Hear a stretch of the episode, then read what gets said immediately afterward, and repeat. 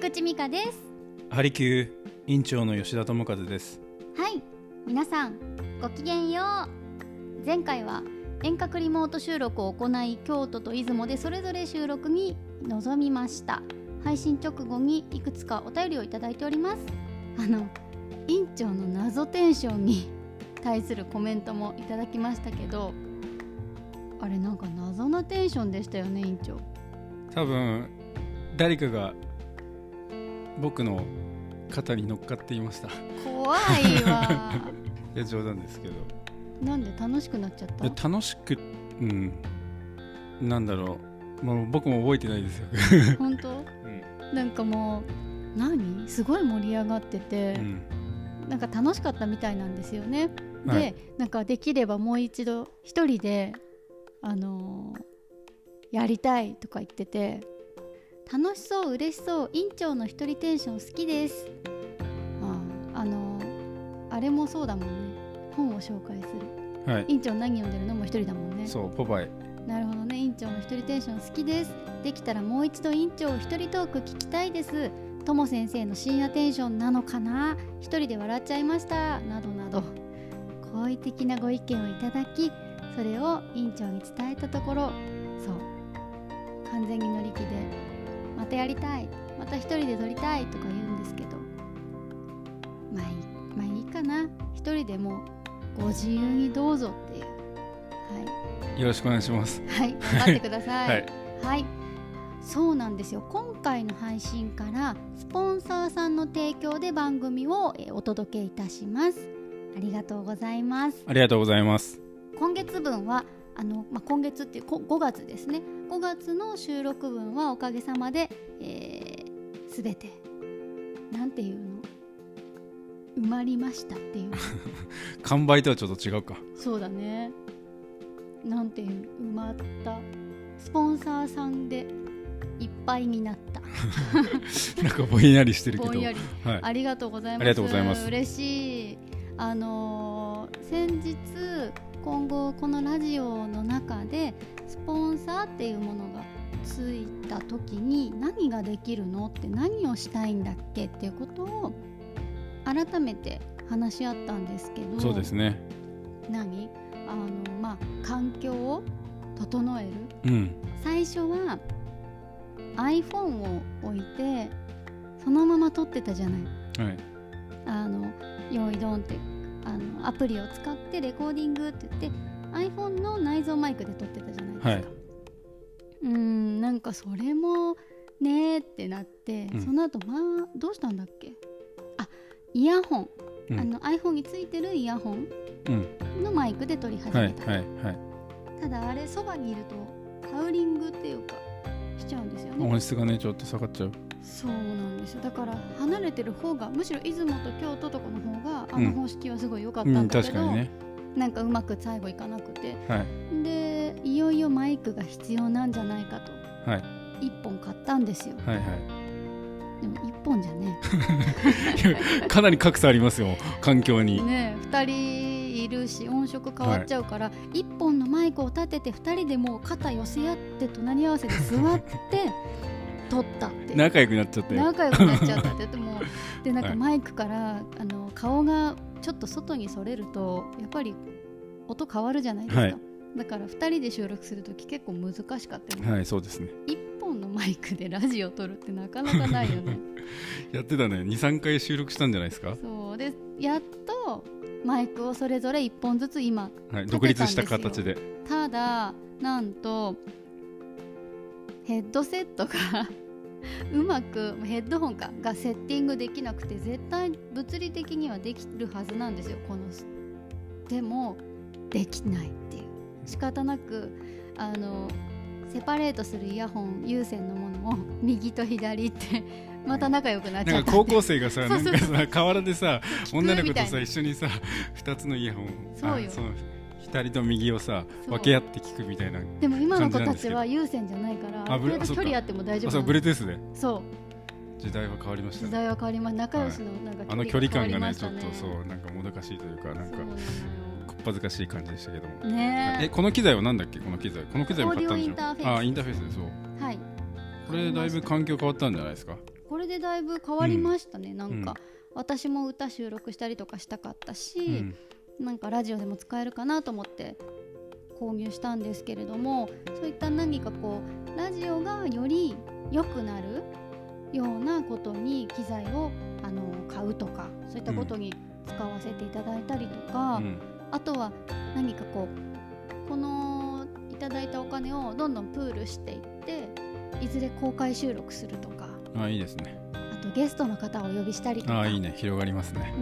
ん、あとはあのークランプ先生に、はいなんかこうプールしてたまったお金をお支払いして「ん先生一行だけ一行だけ書いてください」とか言 って七瀬さんに「一行だよ」そんなもあ僕うは先生に全然ねうんなかなかプールしてもさ、ん限定で募集しているもんだから、うん大金に、ね、届くまでは時間がかかるじゃないですか、だからもしかしたら3文字ぐらいかも。なるほどとりあえず1年間プールしてそれをじゃあ先生方 に1年じゃ多分足りないからそうだね、とかとかなんかうん2人でねずっとうん話してたんですようね。んだからあるいはその治療院のロゴとかうんうね、んううんん手そうだだね手だけとかあのなんつうのそうだねなんか人差し指だけみたいなそしたら何年かかるんですかいやだからそれだけ頑張って続けようってことですそようですねもしくはその、このスポンサーさんっていうシステムはいがもっと幅広く認知されていけば月にあの人数を増やしてもいいかなと思うし、うんその分収録ももっとさ、はいこう頻度を上げていけばいいと思うんだけど、はいもし仮にですよここで100名募集して100名来たとするじゃない、はい100回収録しないといけないわけ ですいつになるのみたいな1週間1回でも約50本でしょ遠い道のりだよねそうだねそんなことはできないと思って まあ限定で月1月目安2名っていうことで募集してみました、はいオンラインサロンの中であのメンバーの方のみオンラインサロン内でしかあの限定なんですねそうなんですよ限定なんですただゆくゆくは、はいどなたでもご参加いただけるようにはしたいなとは思ってますけれども今まずは試験的というかねそうですねオンラインサロン限定とはいなっております、はいあのオンラインイベントやったじゃないですかあーゴールデンウィークにねそうそうそう、はいどうでしたどうでしたまあ楽しかったですよ単純に、うんうんううんん、だし、まあ、6人がこうやって一つの画面に揃うっていうことは非常になんか大切というか、ううんん集まった大義でもあるから、うんそれが早い段階で、うんまあ、みんなスケジュール縫いながらもちろんねあのリスナーの方というかね、うんサロン生の方もすごい楽しんでくださったようで、うんまあ、やってよかったなと思いますねやらなきゃ分かんないじゃないですか。うんうんうんなんか機材がそれぞればらつきがあったじゃないそれこそ、うんあの環境にうん、リュウジ君は早速買ったらしいよあそうなのこう音声の良くなる何かをあお機材ねそうそうなんて言ってたかなヘッドセットなんかマイクかなんとかって言ってた気がするうんうんだからみんななんか一回やってみて感じたことがあったんだろうねそれぞれうん難しいよねオンラインイベントってねうん難しいよね環境にほら本当にばらつきがあるまずうんあとは一緒に喋れないうんこうやって音声だけだと一緒に喋ってもかぶってても大丈夫だけど、んあのシステムだと一人が喋ってると他の人が喋るとなんていうのちょっとデッドな音っていううかん曇った音になるじゃない、うんそうすると見てる人は結構ストレス、うんだから音の良さ良し悪しってすごく大事だなっていうのは思ったうね。んうんそうあのーほら京都でさ、まあ、オンライン会議とか俺やってるじゃん、うんう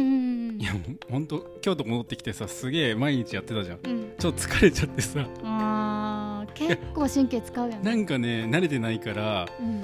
そうただでさえクロストークって苦手というかなんかあんまやってこなかったから、 うんまあ、自分のタイミングで話すのがすごい難しかったけど、んちょっと慣れてきたようやくうん、、あそう、うん、そうねそうそう出席率ほぼあのね100%ぐらいの形で会議とか出てんだけど、うんううん、なんかね ん、慣れた慣れたあうよやかっくたよかった、まあイベント自体はすごい楽しかったよねうん、うんあのそうだねシンデレラと かうんあのなんだっけお題を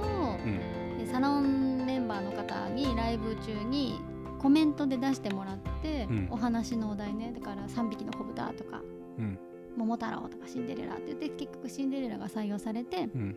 シンキングタイムに6人が絵を描いたんだよね、うん起承転結、まあ、6人で頭から最後までのストーリーを絵で表現しましょうそとうだね自分が何番目に答えるかってことも考えて書いてねっていううゲームだったんですけど、うんこれがまあ面白かったよ ね本当にそもそもシンデレラを理解してない人が結構いて、うん6人の中でうも、ん多分後半の3人しかちゃんと分かってなかったのよ、あゆみちゃゃん私んともかずくんんうんが前半の3人が、ま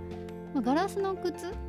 ていうことはあったんだよね頭の中にうんそれはみんな分かってたんだけど、うんいきなりガラスの靴出てきちゃったんだよね、うん1枚目 からええっていうそれってシンデレラが魔法をかけられて最後だよなもうとか思いながら話4分の3ぐらい来ちそゃっうてそうるそうそうそう、っていうなんかね何オンラインイベントには合ってたかもねうん広い会場だとさ絵見えないじゃんいや確かに意外とうんもっと広くなるとさカメラで抜いてくれたりするんだろうけどさ、そんな規模なかなかないじゃない、うんイベントうで、っんていう意味ではすごく良かったかなと思っうて、ん楽しかったねそう自分の役割はね大体そのうんうんう なんんかクイズっていうかえお絵描きのコーナーではんあそう俺確かこの位置この位置ってそう感じそうそでうそうそう最後最後っていうねそういいねあれは楽しかったなだからあれはある程度の頻度でオンラインサロンでイベントはやっていきたいねっていうのはみんなの気持ちなのでうん最低月1はやりたいねうんうんなかなか盛り上がってきましたねはいはい、あのサロン生でない方はぜひツイッターとか見ていただいてあのよろしければ入ってください。よろしくお願いしまいすきなり宣伝。はい、それでは今回も張り切っていきましょ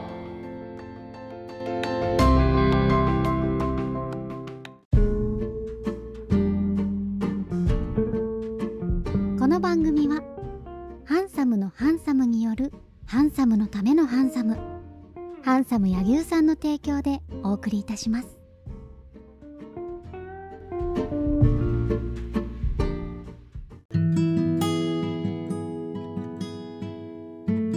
ハリキュー改めまして菊池美香ですうハリキュー委員長の吉田智和ですはいたくさん届いておりますお便りをご紹介していきますはいハリキューネーム出雲そばさんからいただきました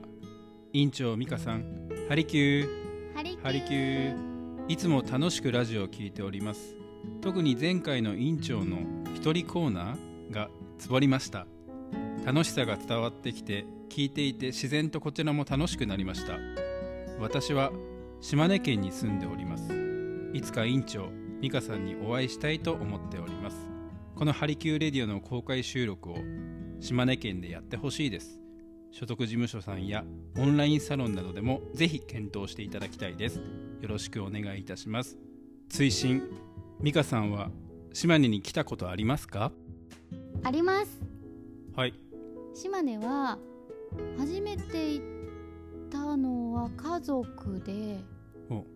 なんだったっけな「スーベニア」っていうミュージカルをやっている時にうん誰に教わったんだっけなし出雲島根のあの稲田姫のいる神社なんだっけあの水占いがある八重垣神社八重垣神社の話を聞いて、うん行きたいと思ったんですよ。んで出雲大社はもちろんさすごく有名じゃない、、はいでいつか行きたいなとは漠然と思ってたのでじゃあ出雲大社も行って八重垣神社も行って、よしってその場でもう予約。予約はい、で母と弟も「暇?」みたいなうん「島根行かない?」って言ってもう勝手に決めてもう勝手に決済してうん行くっていう。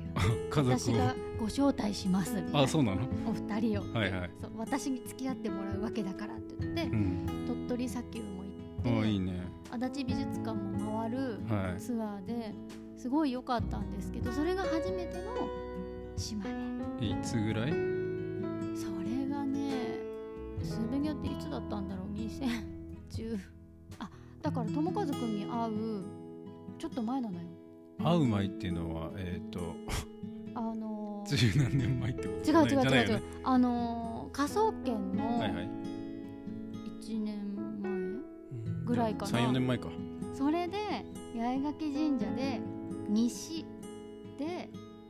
誠実な人を授かるっていう占いが出て結果でうん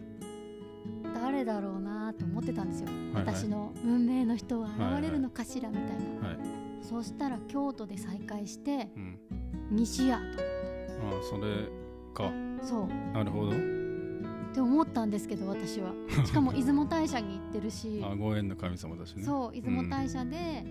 いつも私は運命の人に出会いたいですとかそういうお願いをしたことはないんですけどうんもしよかったら私の運命の人が誰か教えてほしいって言ってたんですよ。神あ様のね神様にうん出会わせてくださいとか授けてくださいっていうお願いというよりはその人が本当に運命の相手か私に理解できる判断力をくださいというああかなるほどなるほちどゃんそういうことかそうなのあのこの人なのかなとかなんていうの察知するような能力をきちんと判断できるその冷静さとうんなんかいろんなだから運命の人に出会った時にうんその人がそうだって分かるようにお導きくださいみたいなことをうんお願いしたのうんなんかねで西で出会う西で授かるっておう水占いの結果が出て、はいはい西ってご縁あんまりなかったんですうよ、んまあ、公園で大阪行ったりしましたけど、うんでもまあまさか2人とも埼玉なんですけど育ちが、うん埼玉に住ん埼玉人が関西で再会するっていう不思議なパターンだったじゃないはいはいでも西だったし友和君は比較的誠実じゃないですか比較 的いやもうほんまあまあ誠実代表みたいな人なんで私はまさかと思いましたけど再会してピンとは思わなかったよでもしばらくしてああの水占いは友和君のことだったのかって思ったんですよ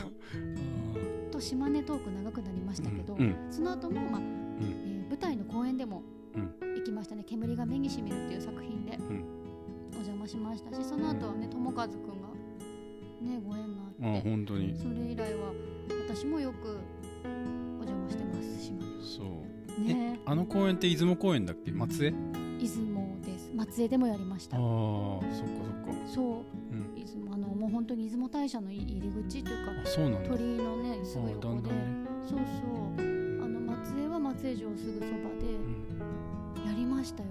なかなかないから出雲公園とか、すごく嬉しかったんですよいや島根ねめちゃくちゃいいようんいいよなんか自然多いし人もあんまりいないし、うんいい意味でね、うんうんうん、そうだねだからだからどこもどこでも穴場っていう感じ、そうだよねなかなかいないよね全国でないかもねまあうん、そんなに、うん、だしまだ開拓されてないとこもたくさんあるから、うんうんうん、いや楽楽しいよ、楽しいし、うんなんか衝撃だったのがあのー稲葉の白うさぎのお菓子有名なのあるじゃないですうか、ん、あれのフィナンシェがあるんですね、はいあのすごく美味しいの、ん金賞を取ってるらしいですよねモンドセレクト賞っていうのなんとか賞ああなんか聞いた時あるかも、本当に美味しいんですけどあのうさぎが1匹1羽丸ごと試食に出てたんですよ、うんだからうさちゃんが試食のところにドワーってなんて太っ腹なんだ島根はと思ってあ試食ってさそのうさちゃんを多分さ8つぐらいにして爪楊枝でいただくみたいはいなは試食が普通じゃないですかーうん、もうねうさぎが並んでる の大量に食べ放題うさぎ食べ放そううさぎ題食べや放ば題いなねんですよはいはいで美味しいし、うでも丸々1個食べたら結構満足しちゃうかあら、ーお土産買わないの買わないってなっちゃいそうででも私は買いましたようん本当に美味しいからうんおすすめです稲葉の白うさぎももちろんねうんあのオーソドックスの昔からあるう、んね、味ですけど新しくうフィんナンシうんうんェお試しくださいあそこでライブすればいいじゃんあのどこ出雲のタリーズあイオンだっけイオンイオンイオンえー、時々やってるよねそうやりたいよねなんか出雲のイオン行くとさタリーズライブってなんだろうでもタリーズの店内でさそうアーティストさんがさライブやってんだけけどさここミカいいじゃんっつって どそうかやりたいやりたいけどえー、大丈夫頑張るいやちょっ となかなかレアじゃないですかそうだよね島根県島根いや島根本当に来てほいしいマジでいいからいいよねう、んだからまあその時の公演は中国地方を結構メインに回ったんですけど、うまあ珍しいですよね、うんあの山口まで行きました、ああ山口までうかん萩えっとねえっとねあどう忘れしちゃった下関うんうんあのね柳井あー柳井で合ってるかな、う、うんん柳井だったかなうんどっちなんだろうでね最前半戦の千秋楽が山口だったんですよ東京から、まあ、東からちょっとずつ西にどんどん攻めてって最後山口まで行って、うん山口から東京にドーンと帰ってくるってんいううんツアーだったのね、前半が。で後半は能登行ったりとかはい青森行ったりとかはしたんですけど、中国地方って私全然知らなかったのね、うん地図では見てたけど、うんあまり認識できてなかったんですよ。うん関東からはやはり遠いじゃないですか。うんでも行ってみたらいいところだねうんなんかね知らないこといっぱいあるなって思った日本を巡ってそのそツアーでですけど60何公演やったのかなううんで大体1日1回ステージやってもう次に移動してうん移動先で泊まって次の日の朝からまた違う土地で公演っていう演館っていう演劇鑑賞会っていう企画だったんですけど、はいうーん知らないところこんなにあったんだいやまだまだ知らないところあるよ我々まだまだあるよねまだまだ行きたいところもいっぱいあるしうん、ぜひぜひ島根県でやりましょやりましょうえ、はいあ何よ足りずライ ブう足りづらい押すね そしたら大学の先生とかあの大学の友達とかもねちょっとゲストで 全部身内みたいな全部身内の収お客さん録もを身内みたやいなりたいですよはいはあいりがとうごすざみいまましたせん島根トークすごい長くなっちゃったありがとうございますはい、ありがとうございます。では続きまして、ハリキューネーム建築基準法さん。ハリキュー、ハリキュハリキーュ。はじめまして、えー初めての投稿です。私は仕事の合間に聞いております。ミカさんの優しく艶やかな声に癒され、院長の明朗なテンションになぜか救われることがあります。お二人の掛け合いもそれはそれで良いのですが、私は別々のバージョンも好きです。えー、結構そうなの？ーマニアックな人だこの人はいやそう だけどさそうだけどそんな次回はどんなトークがお二人から飛び出すのか楽しみです鍼灸治療はまだ受けたことがありませんいつか受けに行きたいのでその時はよろしくお願いしますありがとうございますありがとうございますうーん院長なんか乗ってたもんね乗ってたっていうかでもねすごいいろんな人に言われた前回違いましたよねそうそううちの母もうんなんか「大丈夫友和くん大丈夫だった」うんみ たいな、うんなんかあの単身生活が続いて1ヶ月以上行ってたから、うんうんうんまあ、それはそれでテンションがもう育ちまくってたしう、ん飢えてたんだと思うある意味なるほどね話すことに対してそのアウトプットっていうのアねウトプッイントプットばっかだったからねそうなるほど、う、うんまあ、たまにはいいんじゃないですかそうですね、はいありがとうございますありがとうございま仕す事の合間に聞いていたいだやけるって嬉しいですねいいね、はまあ、生のラジオもいいけどねこうやってはいいつでも聞けるそうですラねジオっていうのもいいよね、いなんかいろいろこれからチャレンジしたいこともあるんでうんうんやっていきたいですねえなんかステイホームっていうことになって、うん私たちもラジオ聞いたりするじゃんポッドキャストうとんかでさ、いろんな音を聞くじゃないはい掛け合いラジオスタイルも聞くし音楽も聞くしう、んやっぱり何かしてる時に耳から入ってくる情報ってちょうどよく抜けてくれるうんテレビで見る情報は視覚でも入ってくるからさ耳と目で入ってくる情報とさ耳だけの情報ってやっぱり違うじゃないうんガツンとくるかさマイルドかっていうので言えばさ、うんやっぱ耳だけの方うがんちょっと優しめじゃないうんだからずっとテレビ見てると疲れちゃうからうん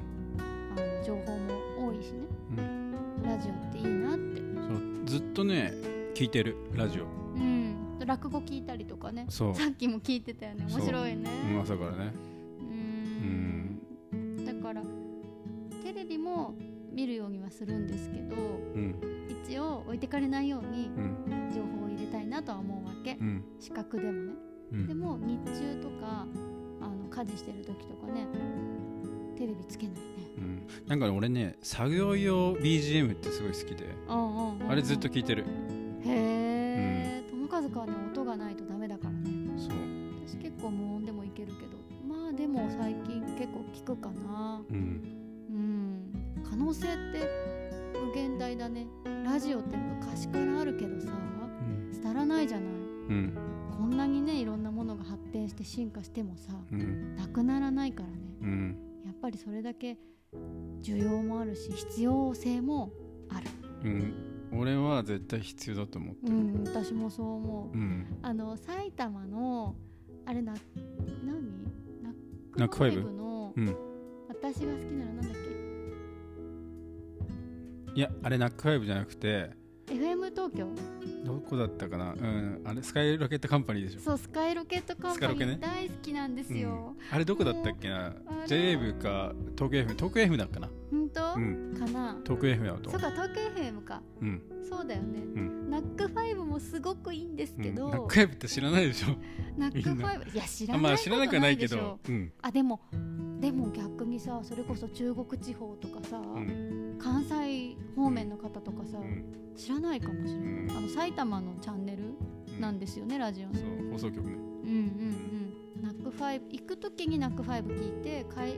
あ治療の時とかね埼玉から東京に治療に車で行く時はナックファイブ聞いて、ん夕方帯の帰りの時間はスカロケを聞いて帰帰るうんで一回スカロケを聞きながらうん東京から京都に帰ってくる時、うんもうね最後途切れ途切れであそう静岡あたりで変わるんだよね多分周波数かなんかっていうあれ本当に面白かったあのあの県境っていうかさそうなの電波曲ね境電波境やばかそうそうそうったあれはそうなんか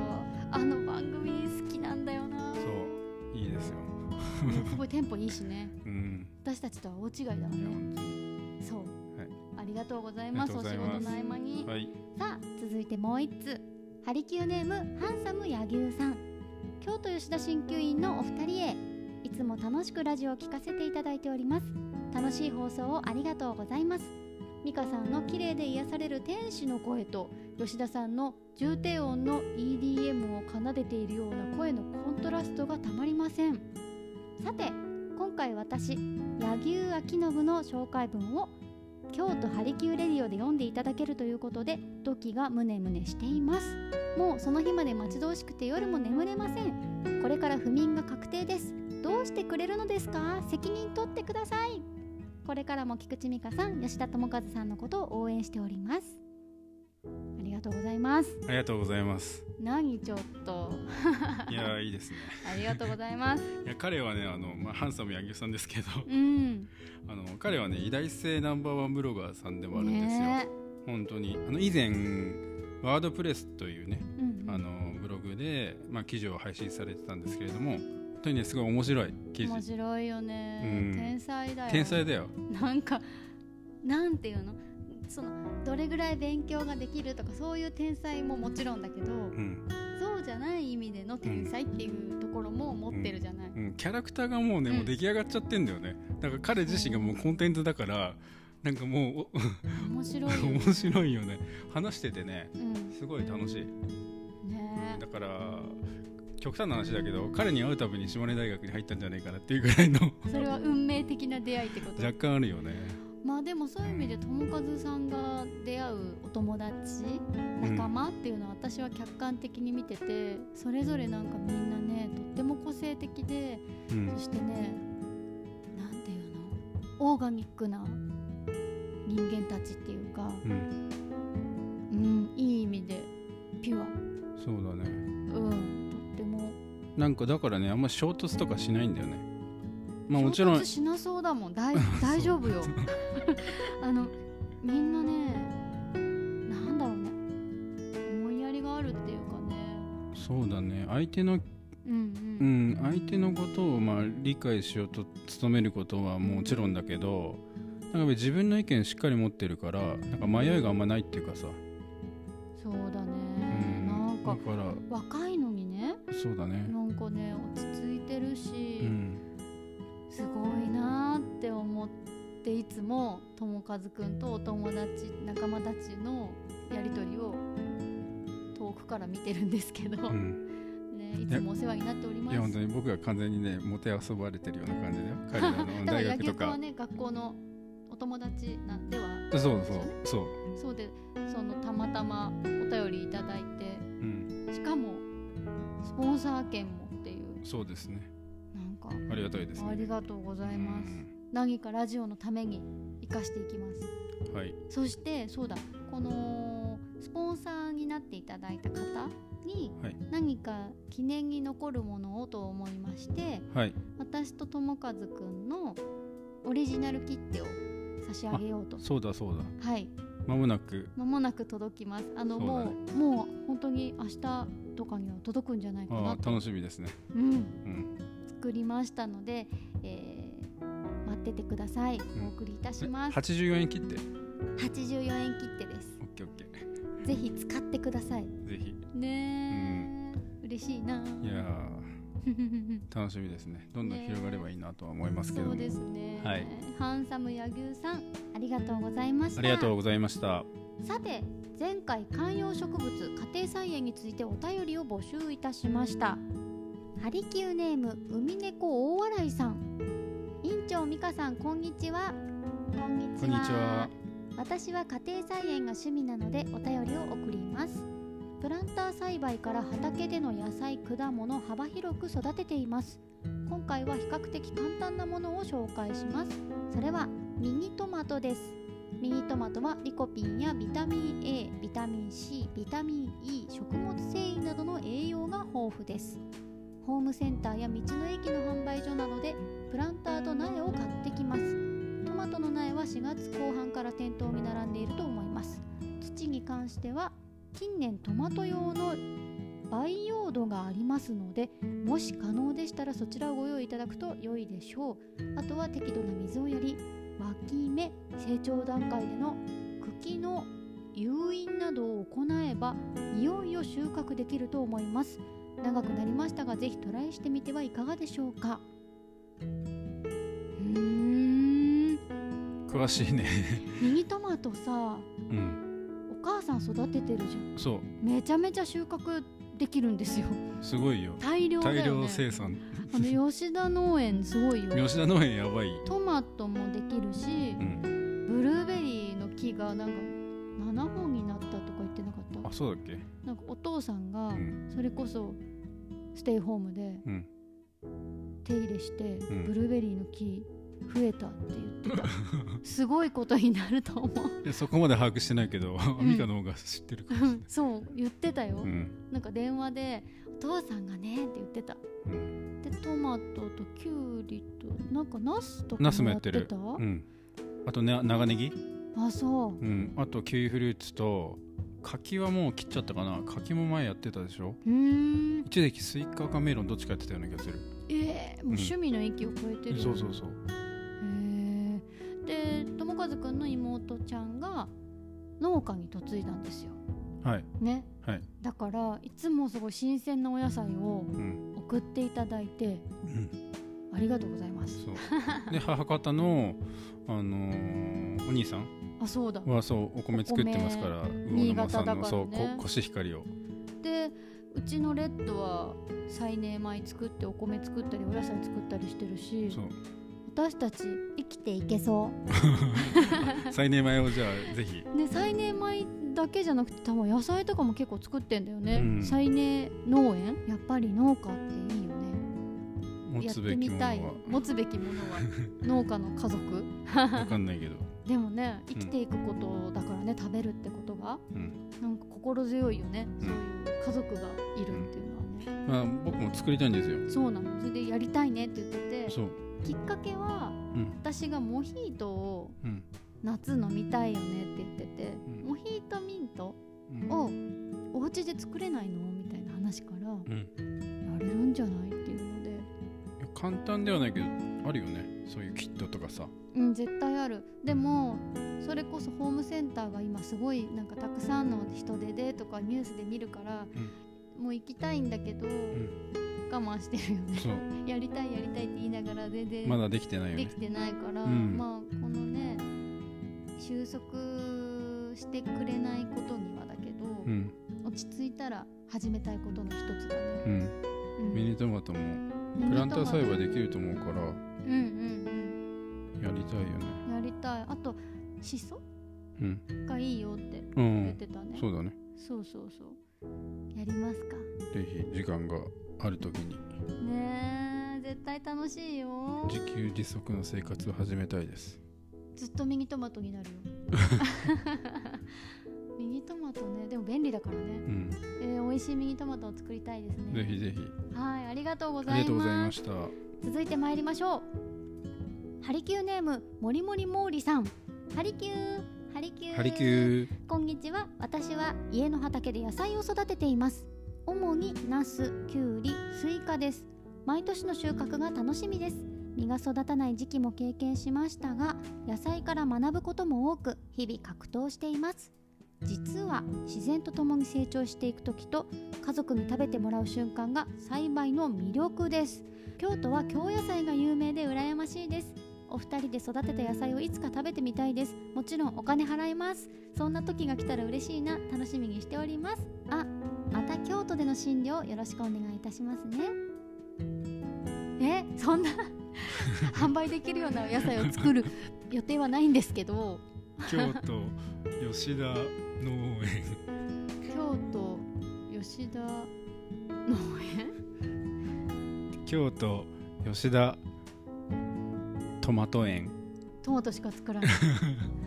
いやーそんなそんなもう趣味趣味ででしかきっとできないでしょうけど、んまあ確かに京野菜有名ですねうん万願寺唐辛子でもさうちで作ったら京野菜だよ、あ 確かに京野菜吉田京野菜吉田あのナスがさなんかひょうたんみたいなナスなんカてモナスあえカモナスカモナスって言うんだっけあのカモが上賀茂神社とかのさああはあのいカモねはいはいはい鴨川のうんカモだうね、んあれなかなか関東で見な見ないよねそうだねうんなんか丸いナスだうね、んなんかねこの間スーパー行ってあのナスをんなんか輪切りにしてうんそれをなんか田楽の味噌でなんかお惣菜で売ってた美味しいねなんだろうこれと思ってビジュアルがインパクトあってそうそうだから当たり前にスーパーに京野菜コーナーがありますようんあと道の駅行くとめちゃくちゃ安いそうだね新鮮だし、そう俺最近さもやしナムルにハマってそう さそう自分でさめっちゃ作ってんだよね、豆もやしを買ってきてうんで早々に本当は仕込んどいて次の日の夜食べたいうんだけど昼間仕掛けてその晩には全部食べてなくなっちゃうっていう、うんそうストックがないから、だから2食分作って1食は夜食べて次の日にそれを食べうん、てやっていけばいいってことか、結構作ったしやっぱり徐々にうまくなってきてる美味しいですよ、いやこれねたかがもやしされどもやしよ、うん、だって茹で加減がまず大事じゃないですか、うんさっと茹でるうん、でその後の友和くんのナムルかなり酸っぱいんですけどあ酸っぱいねあのでもわざとでしょそうだねお酢をちょっと多めに入れてすごくでちょっ美味としいにんにくも入れて、うんでちょっと塩コシあョれウと鷹の爪も切ってるのいやあれはねちょっとなんかああそれうかそうパンチだそう焼肉パンチって いうなんあれも美味かしい調味料のやつをちょっと入れるあれいいよねカルディで買ったやつ、ね、そうそうカルディで買ったやついカルディ楽しいやカルディ様様です、様々だよねうん、いやもやしナムルとだから漬物あだからえっ、ときゅうりの漬物と、うんうんあと人参のなんだっけあれしりしりあそうそうそう、うんうんあれが食卓に並ぶともうなんかもやし白でし彩ょりもいいしみたいなできゅうりが緑でしょで人参赤でしょこれもバッチシでしょそうだからあれがレギュラーメンバーで、うんまあ、人参はツナとマヨネーズで和えたりとか、うんまあ、ちょっと形が変わるけど、うんまあ、それが並んでうんプラスメインうんお肉とうか、んそう最近気づいたのは人参をなんか包丁じゃなくてあのこのなんていうのピラピエラそううんあれでやるとすごい早いしうんなんかうまくできるもう均一じゃん薄さもちょうどいいしまあね人参ってさなんかちょっと太めに切るとなんかあの土臭いのがちょっと若干強めに出ちゃうから、うん割とね本当にピューラぐらいでやったあの皮ぐらいのがちょうど美味しい歯応えもよく薄ていのが好きうんだからサラダ生で食べるときはピーラーでやって、しりしりとかね熱通すときは結構ざっくり切るかな、そうういやちょっともやしやばいたハマっちゃったよ、ん、ハマって明ます、日ね、もちょっと作ろうかなと思って はマジでも、やしねだって安いしそヘルシーだし、うん、いいことしかないよいねやもう今京都戻ってきてもやしばっ かねそんなちょっと聞く人が聞いたらかわいそうみたいになるから そうそういやお肉もちゃんと食べてます魚も食べてますけどうん最近はちょっともやしのナムルを自分で作るのにハマっておりますそうだねあはいとアヒージョにもあー入アっヒたりージとョかはいいねうんだからバケット買ってきて、そう京都のパン屋さんというパン屋さんを巡っうて、んね昨日はねダウンステアーズベーカリーキキさんに行って、おーはいすごい有名ですけど、シシャモパンっていうのがとっても有名なお店で、んそこでもバケット買ってうん今朝いただきました、そうパン屋さんによって特徴すごい出るよね全然違うんだよねうん、そう本当にえちょ面っと白いちょっとお腹空いてき ましたういや本当にねそういろいろだからパン屋さんとかコーヒーね京都消費量もなんか全国1とか2とかでしょそうそうそうだかそうらちょっとその耳寄りな情報もぜひちょっとパンね募りたいのではいだからこの間のさおたまさんがさ、教えはていはいくださったくるみパンも行かあなきゃー龍月堂さんねそうそうそうあー出町柳駅前のそあうそこも行きたいですねそうちょっと落ち着いたら行きましょ行きましょう、はいなんかちょっといろんな話で盛り上がっちゃいましたけどうはいはいありがとうございますありがとうございますさあもう一つありますよはいハリキューネーム管理栄養シータンさん院長美香さんハリキューハリキュー私は管理栄養士をしており日々野菜を取る大切さを実感しておりますお二人もどことなくヘルシー志向なのかなと想像しています野菜やキノコ海藻類にはビタミンミネラル食物繊維が含まれています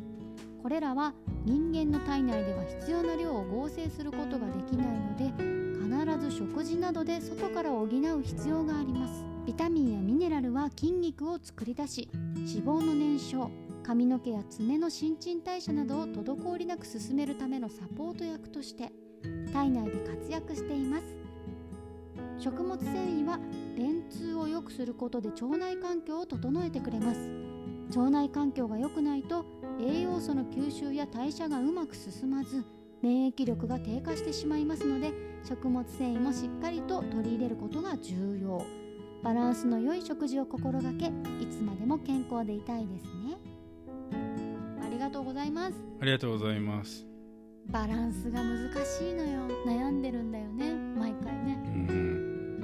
んまあ、ついつい好きなもので、ね、偏っちゃう偏りがちだよねうんあとはやっぱり茶色いものが増えるっていうかさそれこそ彩りのような緑黄色野菜を追加するとかってなかなか手間よねうんうんうんだから人参って優秀だなああそうだね色が強くて扱いやすくて安価うんうん人参ってまあカレーに入ってるでしょお味噌汁とか豚汁とかねそうだねあとは洋風のスープポトフみたいなねあーああいうのにも入ってるしうんとはいえなかなか主役にはならないっていう確かにう、うんん漢方もあるしね人参糖ってうん、温めるやつだあよねうん人参が便利かもねうん活躍してるもんねううちも、んあとはねかぼちゃとかぼちゃだとねなかなかちょっと扱いづらいところもあるけど美味しいけどねバランスかうん、うん、ついついうちはね豚肉が多くなりがちですねああそうかうんうんまあ便利なんですよねいろんなお料理に使えるし生姜焼生き姜焼きとかまあ最近ハマってるのはねレタスと重ねてお酒ちょっとピャってやってレンジでチンみたいなそうあれが一番美味しい一番美味しいひどくないですかいろいろ手の込んだものも作ってるんですけど最最近のそのヒットは、近のヒットは時短レシピでしたうん、でも美味しいねいやあれレシピバイ友和だ よレシピレシピパイレシピバイ友和 レシピパイってない大丈夫大丈夫大丈落ち着く夫いや落ち着一かない回落ち着こうか落ち着かないレシピねようやく今ねテンションが育ってきたんだから今ここで落ち着かせたらちょっとやばいっしょあーレシピそうそう友和くんがこういう感じでお酒振ってさチンしてさとか言ってそうそうそうねまあいいんだけどいいんだったらいいじゃんあれはでもね簡単で美味しいね簡単だよねレンジで何分だっけ2分3分いや結構あーあするの作る量がともくんは2分とか言うんですけどそれあなた一人暮らししてた時のうん2分でしょってうん今2人分作ってるからあ結構ミルフィーユ状になってる結構私何でもたくさん作ってしまうんですようんだから5分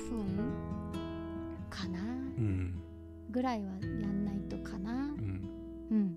あの豚と豚豚肉と豚肉の間に挟み込まれてるレタスが美味しい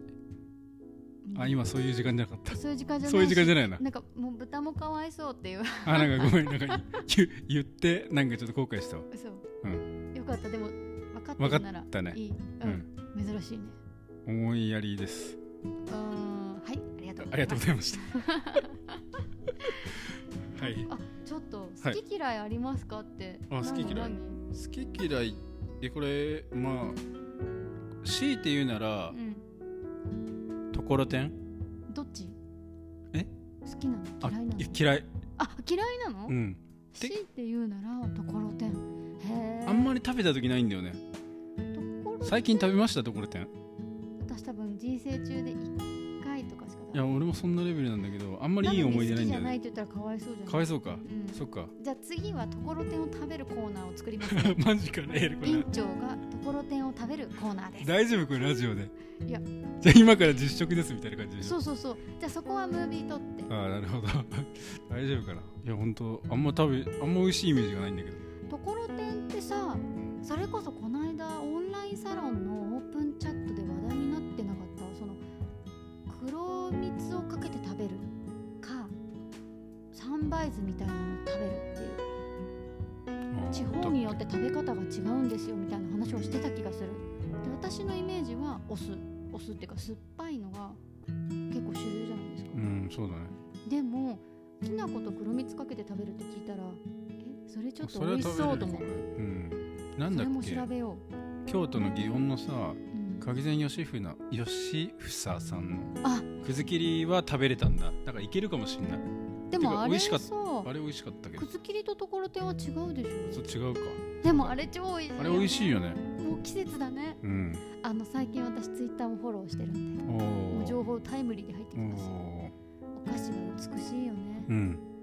はい、行きたいまた行きたいなあそこ行きたいなまた行きたいなって言うじゃんともさんうん私結構行ってるからえマジ 俺一回ともさんが島根行ってる間とかう、んあのお客さんがね別なところが他府県からいらした時にはうんまずご案内するお店ですねはああそうですかごい満足いただけてますかもちろんですおも客様はいちろんですそれはよろしゅうございました 行きましょうこれ いやもうぜ落ひぜひち着きましたらじゃぜあひ行きま行きまししょうね はいいやはいありますかえ私うん好き嫌いいやそんなにないと思うんうないよねうん好きあうんキクラゲああちょっと質感は似てるけどえところてんとい や全く違うでしょい全やく違うよ質感はなんかちょっと似てるんじゃないまあいいやなんでダメなのいやコリコリしたもの苦手かもクラゲもだからあーあキクラゲとクラゲは別物でしょって言われてもーうん、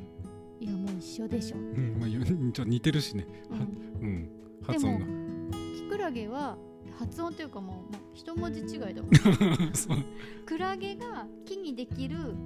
クラゲに似てるから、うんキクラゲでしょ、ああそっかうんうんでもクラゲってさ海月だっけ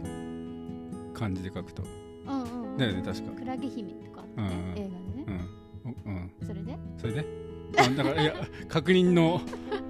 ちょっと勉強タイムです勉強タイム一瞬のでも海月か月海か、海月だねうんうんうんうんそう間違ってたらごめんなさい多分そうだと思うまあでも苦手なのはそれぐらいかな、うん、じゃあまあ食感だねそうなの食感なんですよコリコリしてるだからホルモンとかもあーダメですねそのうんなんか多少は食べますようんあの一緒に行ったりしたらでも、うんあえて自分で頼んだりはしあないまあねちょっと癖があるかあのいつ飲み込んでいいかわからあーなまあそうだねいつ焼けたかもわかんないしねちょっとね、うんもうだから場合によっちゃいもうなんかファイヤーするぐらい焼くうんでもなんかいない友達に一人二人ホルモンマスターみたいないますよ大体いますよそうだよねっていううんないるいるよねいるそういるよね俺もいた東京に友達ホルモンマスターいたうん好きな人は好きですよねそうだねういやん俺も嫌いじゃないしなんかん食べたまに食べたくなるよ、ほんとうん、ギアラとかわっつぎやらうん俺もわかんないんだよなんかギアコラリコリしだてかるらそうだよだからなんか第4の心臓って言われるんだけどなんだっけ第第3のそうだね第4第3はどこ行ったのってなるねしかもさ第1の心臓があってさ234って結構4番手ですよ第4の内臓なんだっけなギアラってどこだっけちょっとわかんない分かっごめたんなさいちょっとちょっと勉強しホルモンマスターに聞き ますお願いしますははいい、はいはいじゃあホルモン食べに行きましょう、はい行きましょうありがとうござありがいましたとうございました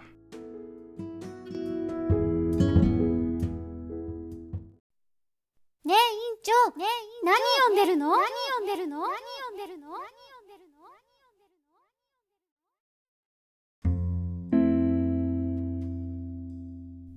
はいこのコーナーでは私のおすすめの本をご紹介いたします本日ご紹介するのは政党社から出ております下山春彦著面白いほどよくわかる臨床心理学です下山先生は現在東京大学大学院教育学研究科附属バリアフリー教育開発研究センター長臨床心理学コース主任教授に就任されており研究活動や大学内外でのご講演や書籍の執筆で大変お忙しくされておりますあのですね最近は多職種連携の会議や、まあ、勉強会に参加しているんですけれどもおそこでですねまあ実際その臨床心理士さんとお会いすることが結構多いんですよねで、まあ、人生経験豊富だからこそのまあその問題解決能力を要していて大変すごく話してて勉強になりました、はい、でこの下山先生曰く、まあ、臨床心理学の定義は人の異常心理やまあ生活していく上で問題となる行動の原因を科学的に探求してその成果を踏まえて問題の改善を目指すための学問っていうふうにおっしゃってるんですね。うん、なかなかその心理学、まあ、臨床心理学ってどのような分野なのかなってざっくりはまあイメージできると思うんですけれども、まあ、この面白いほどよくわかる臨床心理学を読んでですね、まあ、非常に体系立てた、うん、分かりやすい説明でそうかといってなんかくどくないというかねすごい入りやすかったんですよね。で実際この本の中では3つに体系立てていて実践活動研究活動専門活動、まあ、3つに体系立ててて、まあ、じ実践っていうのは、まあ、クライエントまたはその家族などの関係者との、まあ、面接その問題を何かっていうのをアサスメントするっていうところですね、まあ、査定していく問題解決に向けて方針を立てていくで研究活動っていうのは、まあ、実践活動を通しての、まあ、研究とか、まあ、検証していくっていう活動ですよね。で、まあ、専門分野、まあ、専門活動社会への貢献度を説明していくつまりはその外に向けて発信していくってことですよね臨床心理学の領域はこうですよってで広く認知してもらうための発表や他業種への説明連携構築っていうところを、まあ、詳しくご説明してくださってるんですけども非常に分かりやすかったです。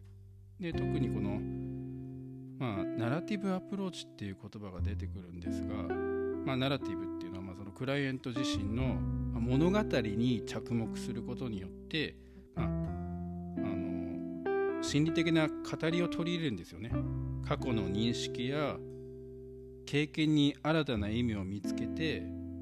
自分の過去の物語に納得することで問題を乗り越える力を身につけていくっていうそれをまあ、えーアドバイスするうん引き出してあげるっていうところがなんか自分の領域にとってもすごい勉強になりました。うん、あの23年前に全日本鍼灸学会っていう大阪で開かれた時に、まあ、ナラティブアプローチを実践されている先生とお話しする機会があったんですけれども、まあ、もちろん患者さんそしてその取り巻く関係者、まあ、ご家族、うんそういった方々にえしっかり自分の、まあ、バックグラウンド背景をご説明することが大切まずはそこからあ施術治療に対して、えーどうアプローチしていくかってことを、おーまあ、関係性を構築しながら決めていくんだそれが大切だってシンプルなんだけれどもこれが非常に難しい初動が大切ですってことを、まあ、学ばせてもらったんですけれども、まあ、そういったこともおーこの下山先生、えー実際にナラティブアプローチから展開していくそういったところがすごく勉強になりました。うん、あとはあー社会の中での臨床心理学についても書かれてて本当に勉強になりましたね。まあ、社会に必要とされていることはその領域にとって大切なことだと、まあ、再認識したし、まあ、人との関わり方を学ぶ向上することでその対象は広がると信じて頑張っていこうと僕自身思いました、うん、非常に読みやすいですよ、うん、あ心理学って面白いなって、まあ、深いなっていやでも対象がやっぱりなんか繊細なあーところもあるから非常に難しい点、うん、それをあぶり出して、えーまあ、結果として導き導いていくっていうところがなんか面白い領域だなっていうふうに思いましたね。うん、ぜひちょっとお時間ある方は読んでいただけたら嬉しいです。手に取ってみてください。えー本日は政党者から出ております下山春彦先生の面白いほどよくわかる臨床心理学を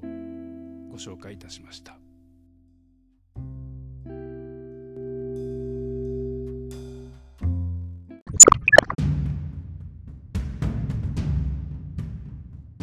この番組はハンサムのハンサムによるハンサムのためのハンサムハンサム野球さんの提供でお送りいたしました。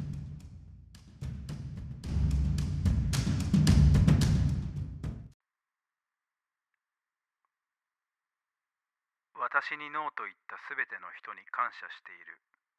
私が自ら取り組んでいるのは彼らのおかげアルベルト・アインシュタイ